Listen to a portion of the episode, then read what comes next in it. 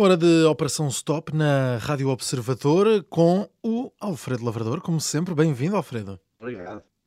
Vamos... Já estou eu. É, é verdade, é verdade. Mais um dia, mais um dia. Tanta a cabeça. nada disso, nada disso. Olha, Alfredo, sei que hoje vamos falar do Rally de Portugal, não é? Foste acompanhar uh, a edição deste ano do, do Rally, uh, mas hum, foste desta vez com um objetivo diferente daquele que é habitual. Conta-nos lá o que é que É, aconteceu. Eu, eu gosto de rally. Antes de começar, devo, devo, devo confessar que gosto, gosto de rallies, gosto mais de rallies Uhum. de Fórmula 1. Por exemplo, eh, eu fiz rallies eh, há já há muitos anos. Fazer foi antes do Cromagnon. Não sei se já vão antes, do, do Cromagnon, do, do Australopiteco, mas foi, foi assim já há muitos anos. E, mas tenho uma certa paixão por isto. E, e este ano eh, o objetivo era perceber eh, como é que funcionavam os novos carros. Eles chamam-se Rally 1 Sim. e são, eh, são híbridos. Pela primeira vez eh, eh, recorrem a uma tecnologia, a uma à eletrificação, digamos assim, Hum. e a ideia era ver como é que, e falar com os engenheiros que lá estavam, da- das marcas, para perceber como é que, se, é, quais são as vantagens, quais são os inconvenientes, quais Claro, são os claro, problemas claro. que eles estão a lidar. Ahm, tanto mais, não sei se reparaste, se viste aí os anúncios de se for ver o rally, atenção, eh, se mexer no carro, as luzes, porque Hum. o carro ahm, pode estar com uma bateria de, alta tensão, ainda que não muito grande, eh, se- em casa de diretor, em casa de não é? não é condições normais buscados, pode não ser Deus, pode lamber e tudo, mas eh, não, que aconselho, tem pó. Mas Ok. ahm, agora em caso de acidente, se houver algum problema na- de, de curto-circuito da bateria, é complicado chegar ao carro. Hum. Então os carros efetivamente têm umas luzinhas eh, vermelha, verde e azul eh, para dizer às pessoas se, é- se lhes podem tocar ou não. Mas Uhum. pronto, é só uma parte. Muito bem, muito bem.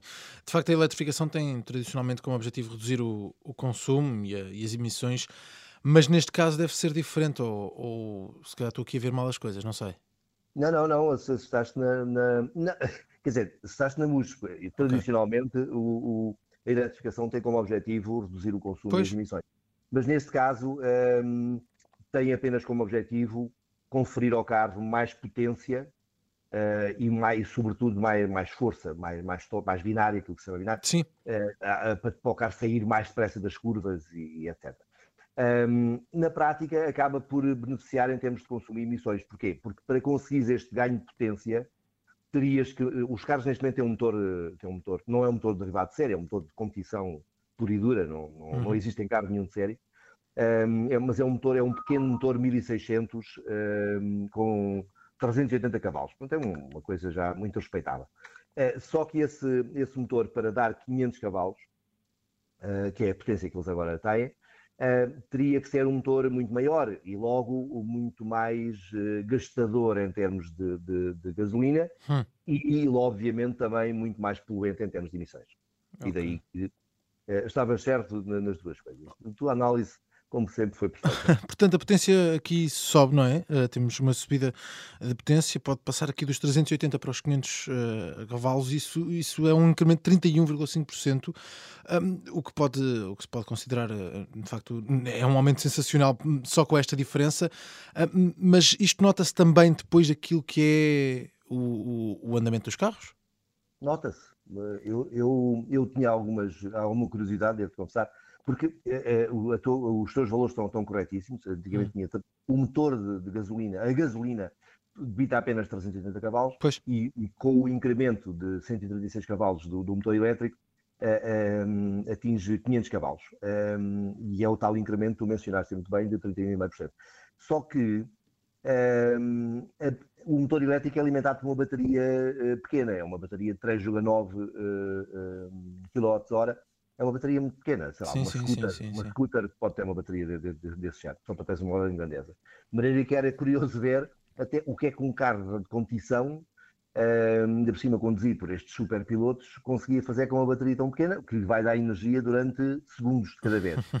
Um, e a verdade é que, uh, mercê ali de uns truques tecnológicos, uh, eles conseguem, uh, conseguem ter os 500 cavalos à saída de cada curva, por exemplo, Hum. que é quando interessa, uma vez que ali precisam de, de- de ter o máximo de potência para ganhar velocidade, uma vez depois de embalados, os 380 cavalos de motor a gasolina chegam perfeitamente. Hum. Um, e qual é o truque? Perguntas tu. Qual é o truque? o truque é que em cada travagem, a capacidade de regeneração do, do motor elétrico, o motor funciona como motor e como gerador, a capacidade de regeneração de energia é também brutal. Ou seja, okay.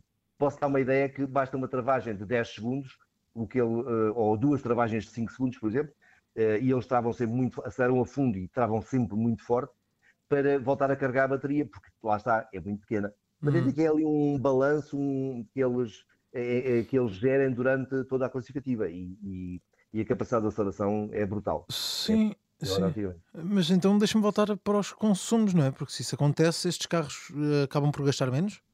É, não, eu sabes que eles não gostam muito de falar de, do consumo, porque o, o, o objetivo não, não, não é esse. Pois, claro. É, o raciocínio base é, nós para tirarmos 500 cavalos tínhamos que passar uh, este motor de 1600 para no mínimo 2 litros, 2 litros e meio, uh, e o que iria consumir muito mais gasolina, logo emitir muito mais emissões.